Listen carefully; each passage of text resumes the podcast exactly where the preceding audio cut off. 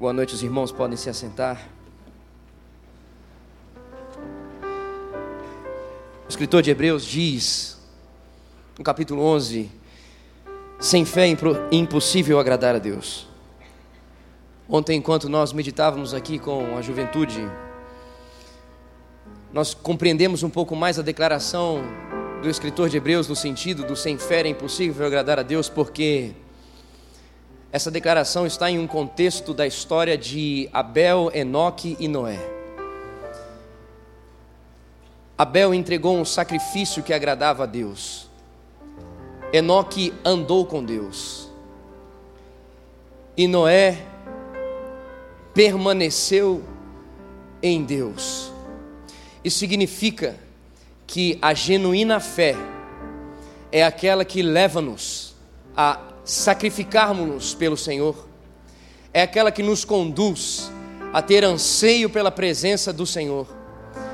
E a genuína fé é aquela que nos faz permanecer, ainda que a gente não veja, ainda que a gente não ouça, ainda que a gente não entenda as circunstâncias ao redor, mas se Ele disse, nós vamos permanecer. Por isso, o autor disse: sem fé é impossível agradar a Deus, porque vivendo dessa forma, certamente expressaremos um anseio pela presença do Deus. Dessa forma, expressaremos o anseio de viver a presença desse Deus. Então, meu coração se mantém ainda desde ontem mexido com essa palavra, porque em muitos lugares nós vemos declaração de fé como um anseio de que Deus faça o que nós queremos, um desejo que Deus opere da forma como nós sonhamos. Então, por muitas vezes, achamos que fé é simplesmente pedir com força, achamos que com fé é declarar alguma coisa e com um tamanho anseio que Deus faça, que aí Deus vai olhar lá do céu e vai dizer: Ele está pedindo com tanta vontade, então eu vou fazer. E quando nós lemos Hebreus capítulo 11, que fala e nos ensina sobre fé, entendemos que isso não tem nada a ver com o que a palavra nos diz sobre fé. A genuína fé não é a sua vontade sendo cumprida, mas é a vontade de Deus sendo estabelecida de um jeito impossível que nós podemos imaginar, mas Ele cumprindo a vontade dele sobre nós. A genuína fé é nós ouvirmos a vontade de Deus e permanecer crendo na vontade de Deus, ainda que os nossos olhos não consigam enxergar, ainda que as circunstâncias mostrem caminhos contrários, mas se Ele disse, Ele vai fazer. A verdadeira fé é ouvir a vontade de Deus e permanecer como quem crê segundo a vontade de Deus. É justo nós orarmos por qualquer circunstância e declararmos o nosso anseio sobre a circunstância? Sim, é justo. Podemos orar para que Deus nos cure, podemos e devemos. Podemos orar para que a gente consiga, consiga avançar no nosso trabalho ou avançar nos nossos relacionamentos. Podemos clamar para que os nossos filhos cresçam e sejam transformados pelo Evangelho, para que as pessoas ao nosso redor sejam tocadas e transformadas e revigoradas pelo Evangelho. Sim, podemos e devemos. O problema é, está no anseio dessa oração. O anseio é que ao entregar isso para Deus, Ele faça como Ele bem entender, ou o anseio é que Ele faça como eu quero. Então, que em nome de Jesus, queridos, o nosso coração permaneça sendo ajustado pela palavra do Senhor, para que a gente entenda que fé não é nós orarmos com força para que algo aconteça, mas é nós obedecermos ao, à voz de Deus que nos diz sobre a circunstância. Fé é você chegar diante de Deus e dizer: Senhor, esse é o desejo do meu coração, mas dê a tua palavra para mim. De acordo com aquilo que o Senhor falar, eu vou permanecer. Noé esperou 120 anos para que se cumprisse a promessa do dilúvio. 120 anos.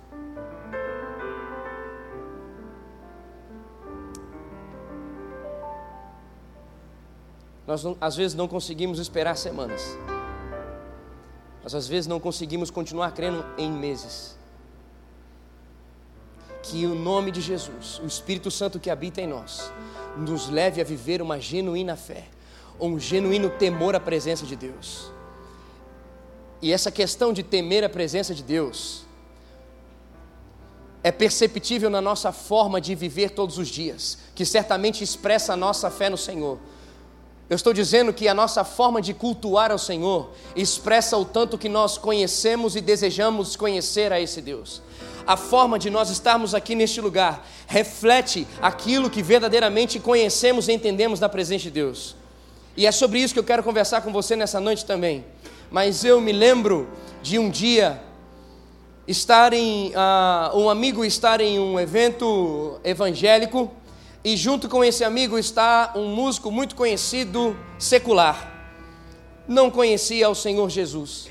E esse músico secular chegou então para o seu amigo nesse evento evangélico e disse assim: Escuta, esse Deus que vocês estão dizendo que é poderoso, que é grande, que é tudo isso, ele é tudo isso mesmo. E aí dizer isso para uma pessoa que conhece o Senhor é pedir, agora você vai ouvir. E ele começou a dizer: esse Deus, esse Deus transformou todas as coisas, esse, esse Deus é, é, a esperança da humanidade. Esse Deus, e começou a dizer, foi ele que criou, foi ele, e tal, e foi, começou a dizer, começou a dizer. E aí aquele homem disse assim: ah, ok, ok, entendo. Então me diz uma coisa: se esse Deus é tudo isso que você está dizendo, por que, que eles estão tocando daquele jeito? Se esse Deus é tudo isso que você está me dizendo, por que, que essas pessoas estão se comportando desse jeito?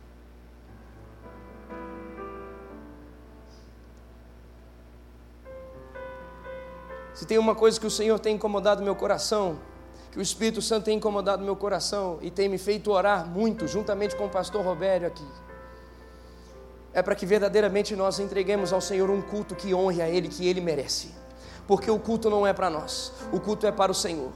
A forma de cantar não é para nós, a forma de dançar, a forma de nos expressar não é para nós, é para o Senhor. Então, se é para o Senhor, tem que estar respaldada naquilo que Ele diz que deseja receber. Se é para Ele, precisa estar respaldada no compartilhar do seu coração, como que se deve receber e como que Ele deve receber a forma de adorar e a forma de cultuar. Por isso, existe a palavra do Senhor para nos embasar, para que através das nossas vidas, Ele, o Todo-Poderoso, o Grandioso, o Criador de todas as coisas, receba de nós um culto e uma exaltação como Ele merece receber.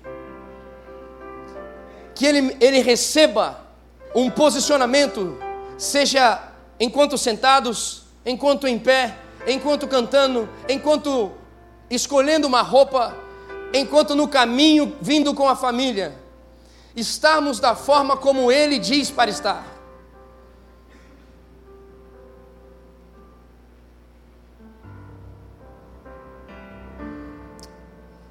Eu quero conversar com os irmãos hoje sobre um texto que mostra para nós o culto que agrada a Deus, a forma de cultuar que Deus deseja receber. Para isso eu peço aos irmãos que abram a sua Bíblia comigo em Marcos, capítulo 14. Marcos, capítulo 14. Nós vamos ler do versículo 1 ao versículo 9. Enquanto você abre a sua Bíblia, esse capítulo fala sobre os preparativos para a morte de Jesus. Os fariseus, os romanos estavam aguardando qual era o melhor momento de prender e matar Jesus. E nesse momento que nós lemos aqui, esse trecho da palavra, nós vemos que ainda não é um bom momento de. Eles mostram para nós que não é ainda um bom momento de pegar Jesus e matar Jesus, porque está se aproximando a Páscoa. Há dois dias da Páscoa, diz o texto. E isso é interessante porque na Páscoa em Jerusalém, o número de judeus multiplica cinco vezes mais do que já existe. Então significa, se Jesus for pego, se Jesus ali então for morto, certamente existirá uma rebelião e os romanos vão padecer. Então eles aguardam passar esse momento, para que após esse momento então eles consigam pegar Jesus. Jesus estava sendo acusado de não honrar a César, Jesus estava sendo acusado de blasfemar contra Deus. o texto diz: Dali a dois dias era a Páscoa e a festa dos pães asmos. E os principais sacerdotes e os escribas procuravam como prenderiam a traição e o matariam. Pois diziam: Não durante a festa, para que não haja tumulto entre o povo. Estando ele em Betânia, reclinado à mesa, em casa de Simão o leproso, veio uma mulher trazendo um vaso de alabastro com um preciosíssimo perfume de nardo puro. E quebrando o alabastro, derramou o bálsamo sobre a cabeça de Jesus. Indignaram-se alguns entre si diziam: Para que este desperdício de bálsamo? Porque este perfume poderia ser vendido por mais de 300 denários e dar-se aos pobres. E murmuravam contra ela. Mas Jesus disse: Deixai-a, por que a molestai? Ela praticou boa ação para comigo, porque os pobres sempre os tendes convosco. E quando quiserdes, podeis fazer-lhes bem, mas a mim nem sempre tendes. Ela fez o que pôde, antecipou-se a ungir-me para a sepultura. Último versículo: Em verdade vos digo, onde for pregado em todo o mundo o Evangelho, será também contado o que ela fez para a sua memória. Senhor, estamos diante da tua palavra e diante dela queremos continuar a ser moldados desde o início desse culto.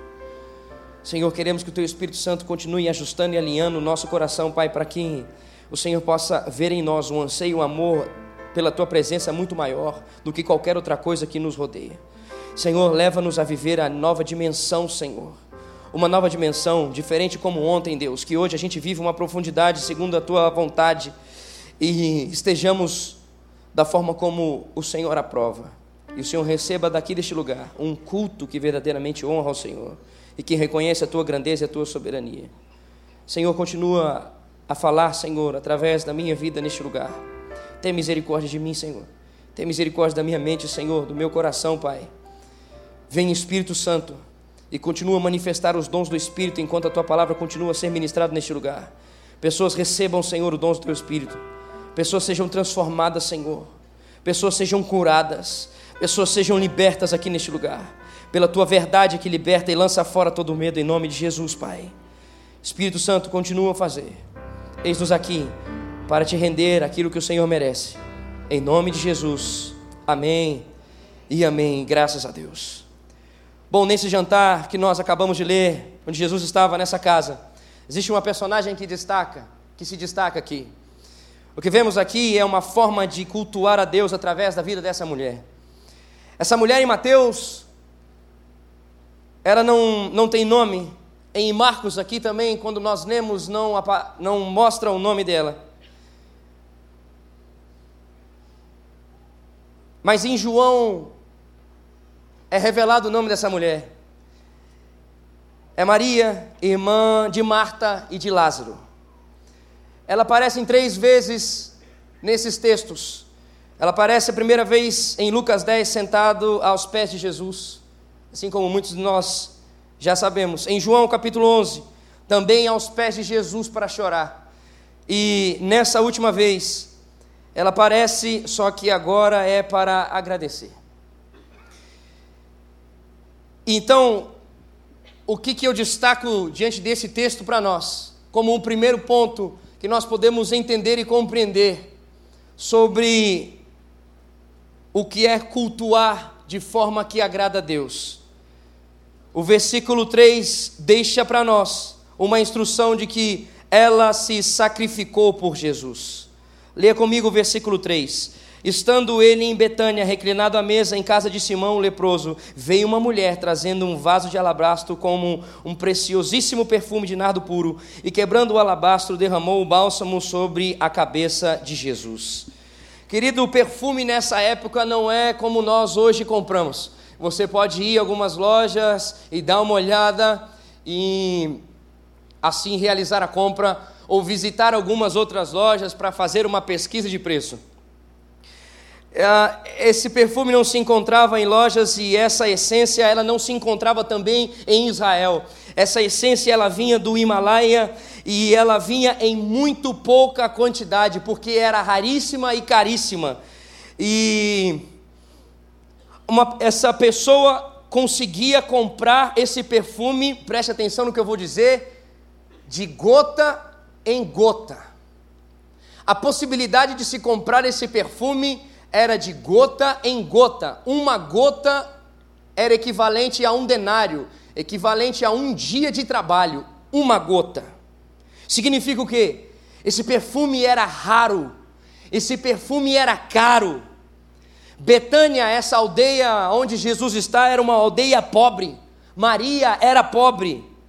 E como uma mulher então pobre consegue se render e desejar comprar um perfume como esse?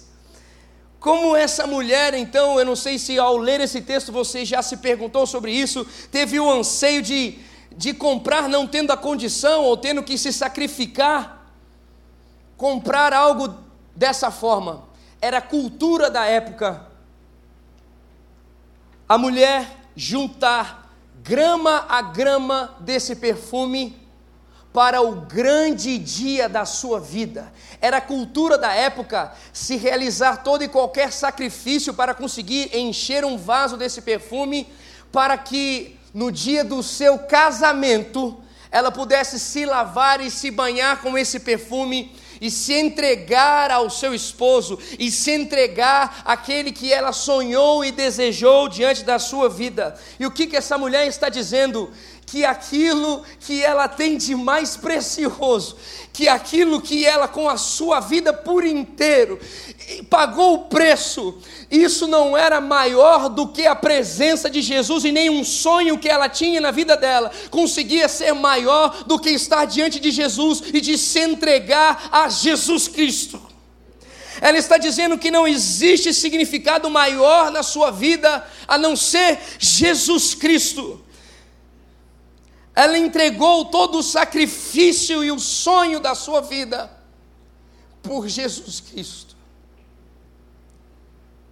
E a minha pergunta diante desse ponto para nós é: o que temos entregado a Jesus Cristo? Qual é o valor que Jesus Cristo tem para nós? Qual é o sacrifício que existe em nossas vidas? Que demonstre que Ele é a mais importante pessoa e o mais desejo ardente do nosso coração no dia a dia. O que, que nós temos oferecido a Jesus? É o que mais desejamos? É o que de melhor se tem? Ou estamos oferecendo a Jesus o que nos resta, aquilo que é possível? Qual é o valor de Jesus?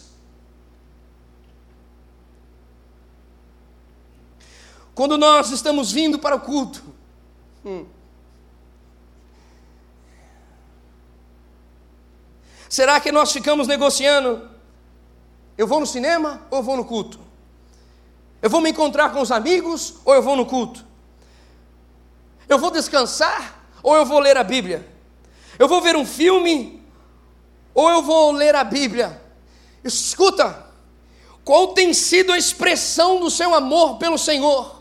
Qual tem sido o temor do seu coração por Jesus Cristo? Será que cultuar ao Senhor Jesus é algo que é negociável? Será que se entregar a Jesus Cristo e se sacrificar para Jesus Cristo é algo negociável? Verdadeiramente nós amamos ao Senhor. 1 Coríntios 13, nós ouvimos muito. Naturalmente, e quando vamos a casamentos, nós ouvimos isso intensamente, dizendo que o amor tudo crê, tudo sofre, tudo espera e tudo suporta. Eu pergunto então, se você entende que a palavra diz é a verdade, que o amor tudo espera, tudo sofre, tudo crê e tudo suporta, eu pergunto, você ama Jesus? Você tudo sofre por Jesus? Você permanece crendo em Jesus, você permanece esperando Jesus. Que culto nós estamos oferecendo a Jesus? Será que temos entregue a nossa vida ao Senhor Jesus aquilo que nos resta? Escute, você quando lê a Bíblia, você deseja ler a Bíblia simplesmente quando dá tempo no seu dia? Quando está acabando o seu dia, ou você resolve entregar a Jesus o melhor tempo da sua leitura. Ou você resolve estar com Jesus no melhor momento do seu dia. Ou você está entregando Jesus o que resta. Ah, daqui a pouco eu já vou dormir, deixa eu aproveitar e orar também. Qual o valor de Jesus? Que tipo de culto Jesus está recebendo? Essa mulher mostrou para nós que o verdadeiro culto parte de um coração que se sacrifica de tal forma que o maior sonho é entregue e colocado diante dele.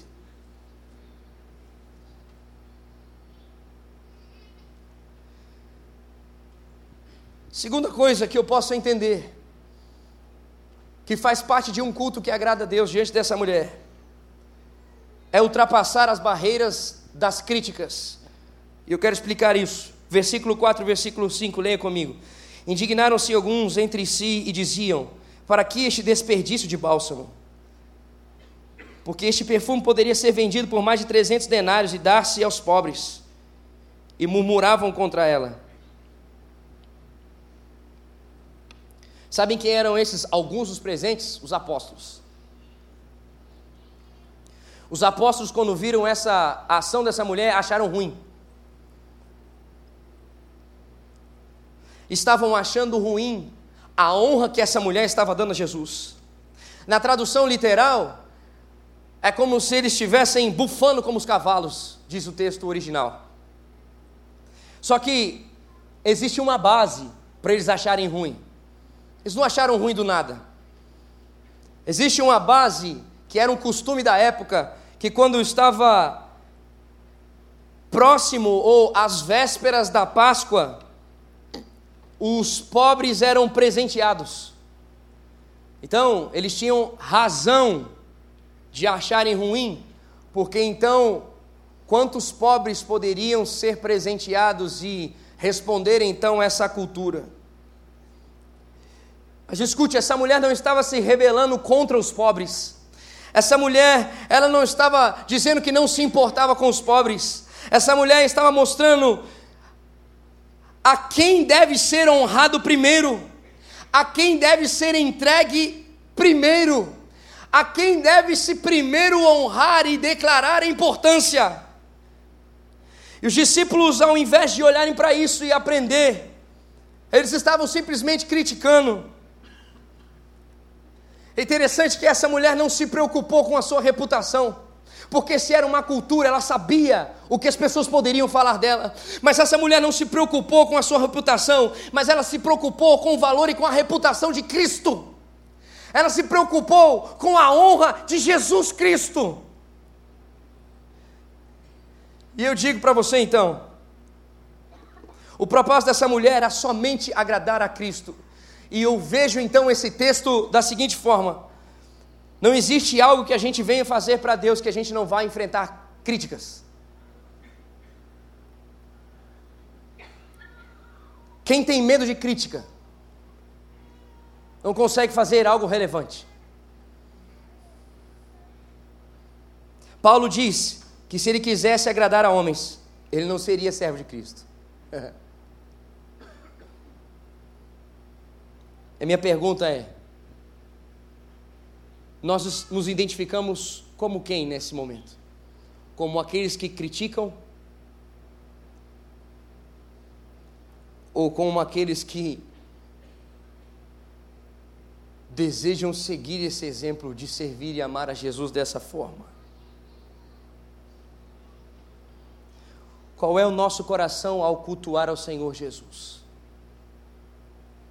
Quando nós estamos aqui neste lugar, como é o nosso coração ao cultuar Jesus? Será que nós cultuamos com o coração acusador? Será que nós, quando entramos aqui no templo, nós viramos, vestimos a capa do analisador?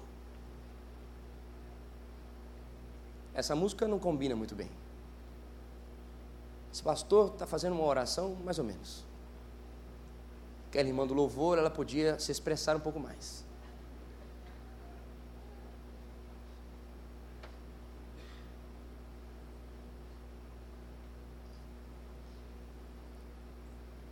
Ou quando nós entramos aqui, temos um coração de servo, de filho, que aquilo que é importante é ele ser adorado, honrado e exaltado. Sem ficar pensando na reputação própria. Deixa eu levantar aqui as mãos para que possam ver que meu coração está focado nele. Deixa eu começar a cantar um pouco mais rápido para que as pessoas vejam que eu tenho ardor por ele.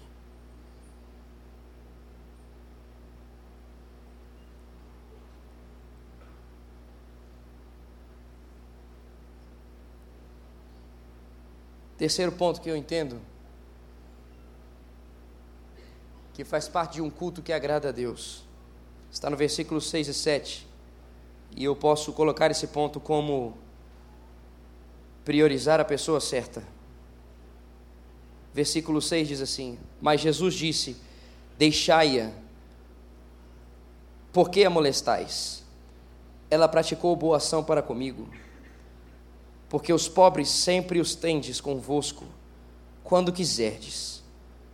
Podeis fazer-lhes bem, mas a mim nem sempre me tendes. Ela fez o que pôde, antecipou-se a ungir-me para a sepultura.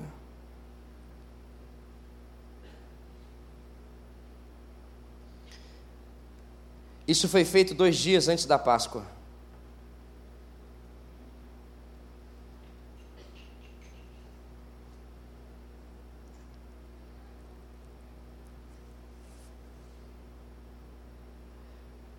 Foi dessa reunião que Judas saiu para trair Jesus, com 30 moedas de prata. Foi dessa reunião que Jesus saiu para dois dias entrar em Jerusalém e ser honrado por todos. Uma população de cinco vezes mais judeus naquele lugar e todo aquele povo, ao Jesus entrar, estar com, com toda a glória sendo recebida e dado a ele pessoas cantando, Osana, bendito aquele que vem. Depois ele desce ao Monte das Oliveiras, vai no Monte Moriá e olha para a porta dessa cidade e começa a chorar, porque Jerusalém não, não aproveitou a sua vida. E então eles seriam massacrados pelos romanos mais à frente. Jesus entrou com seus discípulos então nesse cenáculo ele fala da casa do Pai, fala da sua segunda vinda, ele fala sobre o derramamento do Espírito ao, ao vir, institui a ceia e desce ao monte para morrer. No terceiro dia, Jesus ressuscitou.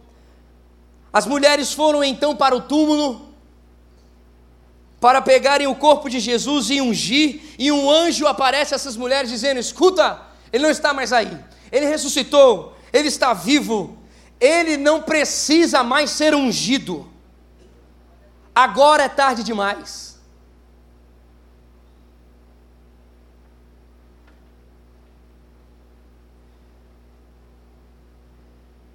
E o meu pensar sobre esse texto é que tem coisas que ou nós fazemos agora, ou nós não vamos ter oportunidade de fazer mais.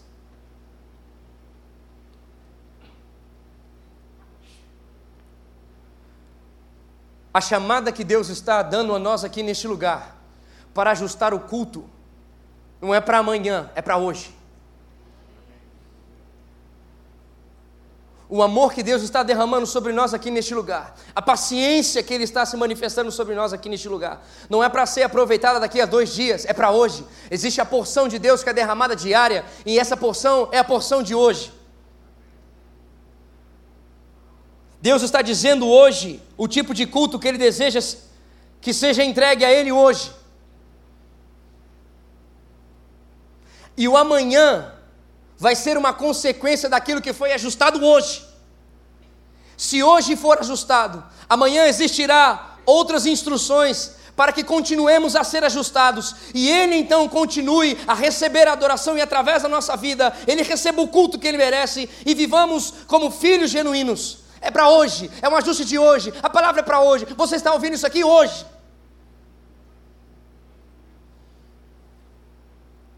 Não é depois eu corrijo, não é depois eu ajusto, não é como muitas vezes nós dizemos: ah, mas isso aqui é um processo.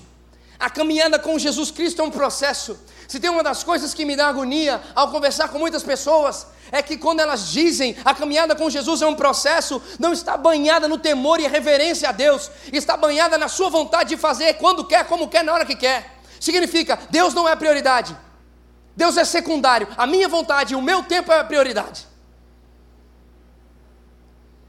Essa questão de deixar para depois, de procrastinar, isso é um pecado. Isso é uma declaração que não existe valor. Porque aquilo que se existe valor, nós ajustamos imediatamente quando nós compreendemos. E quando existe um sentido em nós.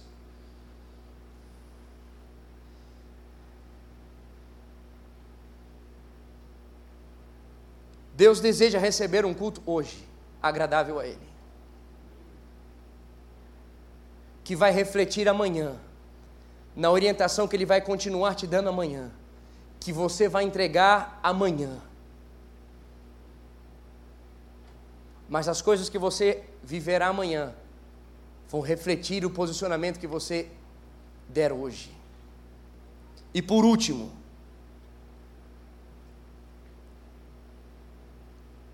último ponto que eu compreendo nesse texto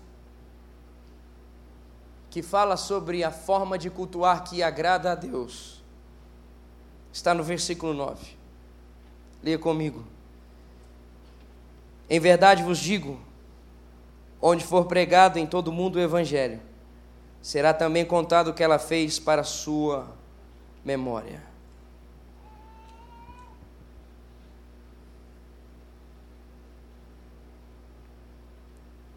Hoje é domingo, dia 25 de março.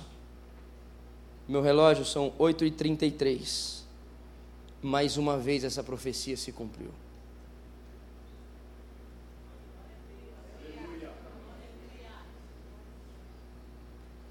O que foi dito está sendo manifesto agora.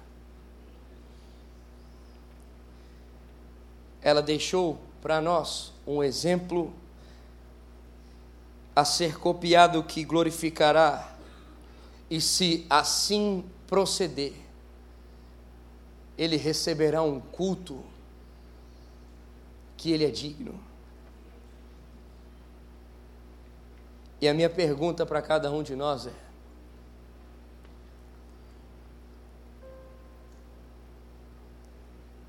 que influência nós estamos deixando àqueles que estão ao nosso redor?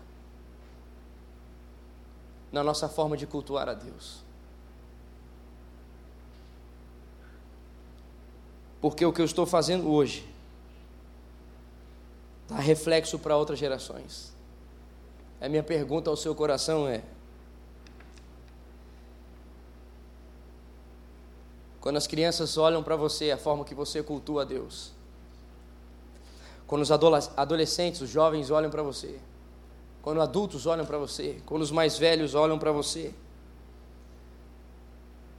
Será que eles verdadeiramente estão compreendendo qual é a forma que Deus merece ser cultuado? Qual é o caminho que você está deixando para que essas pessoas trilhem e cultuem a esse Deus?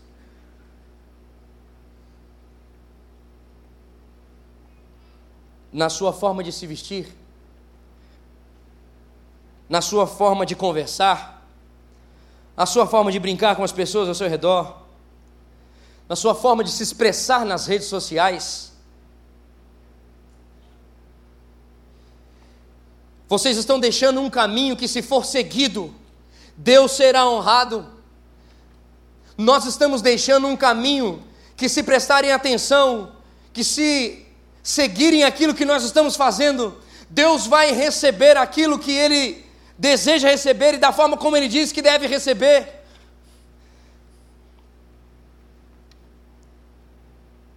Minha pergunta para vocês, irmãos. E minha palavra sim hoje é breve.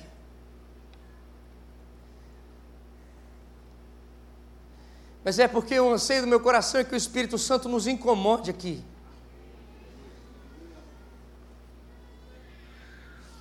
E que você saia desse lugar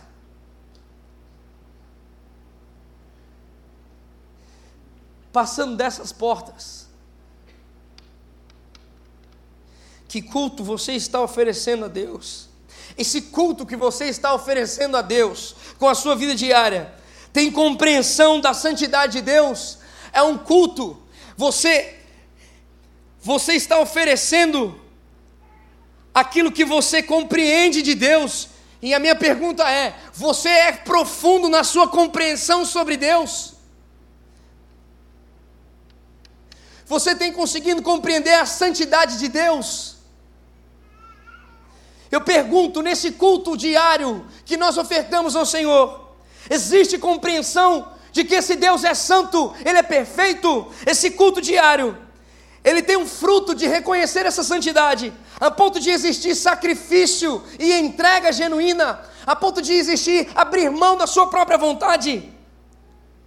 Esse culto que você oferece diário, esse posicionamento que você tem todos os dias, agrada a Deus em vez de agradar aos homens. Existe anseio de agradar a Deus em vez de agradar aos homens. Esse culto que você oferece com a sua vida diariamente, quando você também vem a esse lugar, prioriza Deus acima de tudo. Isso está sendo feito verdadeiramente em todo o tempo, ou é simplesmente de domingo?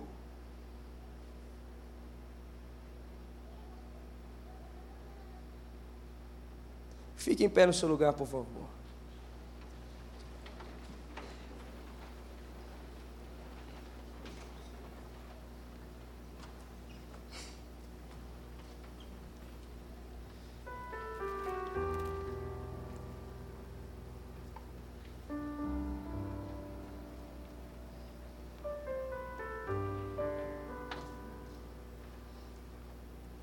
Sacrifício.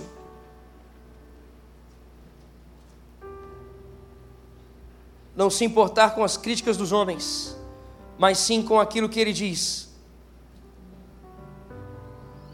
Priorizá-lo acima de todas as coisas. E fazer hoje.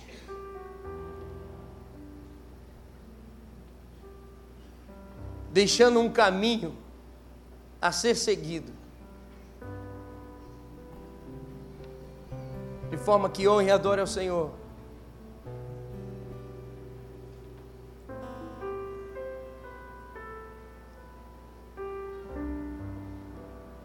Será que isso pode ser encontrado em nossas vidas? Eu tenho certeza que enquanto nós compartilhávamos, o Espírito Santo começou a trabalhar e ferver muitos corações aqui certamente você reconhecer o que necessita ser alinhado e ajustado. Se você entende então que existem coisas a serem ajustadas mediante a revelação da palavra, feche os seus olhos e comece então a dizer para o Senhor aquilo que você deseja dizer agora, nesse momento.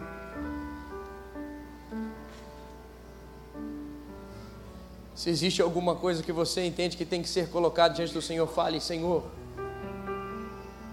ao reconhecer essa palavra, vejo que não tem entregue um culto que te honra. Ao Senhor ver essa palavra, eu vejo que não há temor no meu coração em relação à tua presença. Tenho me preocupado com tantas outras coisas e tenho deixado de agradar ao Senhor e tenho me preocupado com com aquilo que pessoas vão dizer e vão falar. Senhor, em nome de Jesus, Pai, leva-nos aqui a viver um culto que te honra, que engrandece ao teu coração, Senhor. De tal forma que o Senhor possa olhar para nós e se alegrar tanto a ponto de dizer, assim como disse essa mulher: esse é um caminho que deve ser seguido. Esse é um exemplo que deve ser seguido. Senhor, em nome de Jesus, levanta aqui neste lugar, Senhor. Homens e mulheres que verdadeiramente desejam honrar o Senhor como o Senhor deve ser honrado. Senhor, faz com que os nossos cultos aqui neste lugar agradem ao teu coração, Senhor, e não agradem a homens. Faz, Senhor, com que a posição do nosso coração, Senhor, a cultuar ao Senhor também não seja simplesmente um momento, mas seja diariamente. Isso significa desejando entender como que o Senhor quer que a gente trabalhe, como o Senhor quer que a gente se relacione com a nossa família, como o Senhor quer que a gente se relacione com os nossos amigos, que tipo de brincadeiras e expressividades devem continuar fluindo sobre nós. Senhor, faz-nos verdadeiramente sermos como esta mulher, Deus. E sermos exemplos, Senhor, de cultos que te honram e te agradam em nome de Jesus. Transforma-nos, transforma-nos. Recebe, Senhor, de nós aquilo que engrandece o teu nome, em nome de Jesus, em nome de Jesus, em nome de Jesus, em nome de Jesus. Oh Espírito Santo.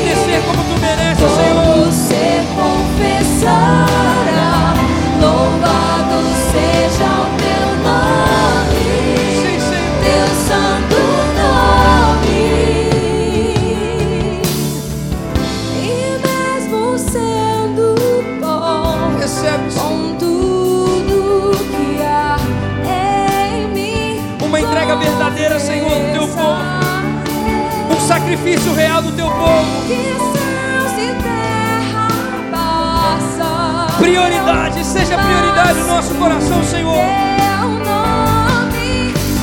Recebe o melhor, recebe o melhor, Senhor. todo joelho dobrará. Que isso seja, Senhor, e aconteça por meio do nosso testemunho, pelo caminho que estamos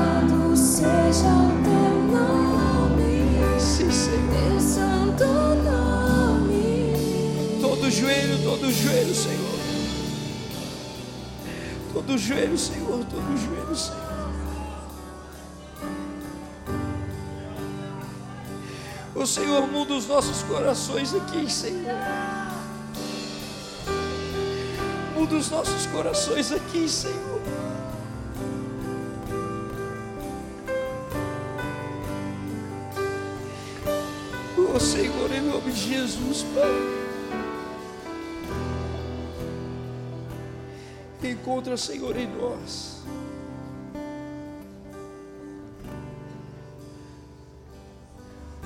O culto, Senhor, como essa mulher te ofereceu, Senhor.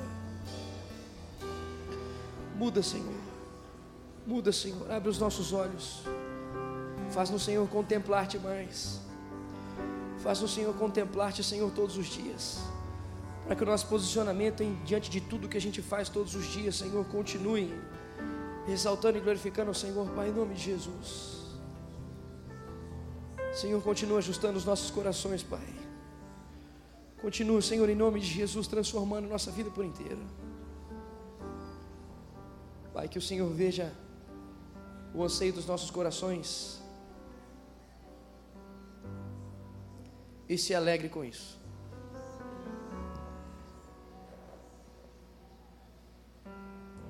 Senhor, faz com que essa igreja verdadeiramente te engrandeça e te exalte, Senhor. Bendiga, Senhor, a tua presença e reconheça o Senhor diante de tudo e perante todos. Não tenha medo, Senhor, de homens. E não tenha medo, Senhor, daquilo que vão dizer ou falar, Senhor. Mas sim entendam o caminho que é amar a tua presença. Continua, Senhor, a trabalhar e tratar os nossos corações, Pai. Ao sairmos daqui, Deus, que o Senhor continue a transformar os nossos corações e receber o culto que lhe é devido em nome de Jesus. Obrigado pela tua palavra, tão simples e tão profunda. Obrigado por essa noite de ajuste e uma palavra para hoje, para um posicionamento hoje. E obrigado por essa possibilidade de nos posicionarmos ainda hoje. Seja bendito, Senhor. Seja engrandecido, Senhor. Seja adorado e reverenciado como deves. Hoje e sempre, em nome de Jesus. Amém. E amém. E amém. Graças a Deus.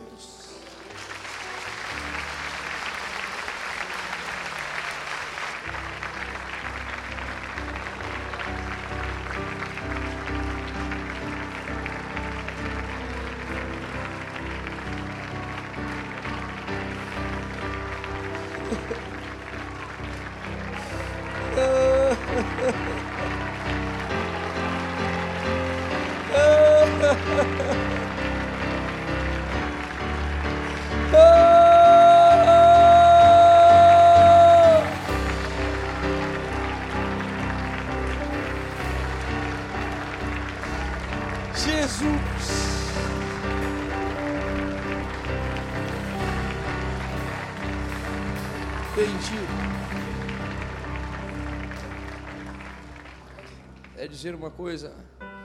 Se você se você ainda não não teve uma experiência real com Jesus, sabe? Se você não reconheceu que estava andando distante de Jesus, mas nesse momento você reconhecia que estava vivendo de uma forma que era digno da ira de Deus e deseja hoje falar assim: Senhor, eu, eu quero te entregar a minha vida por inteiro.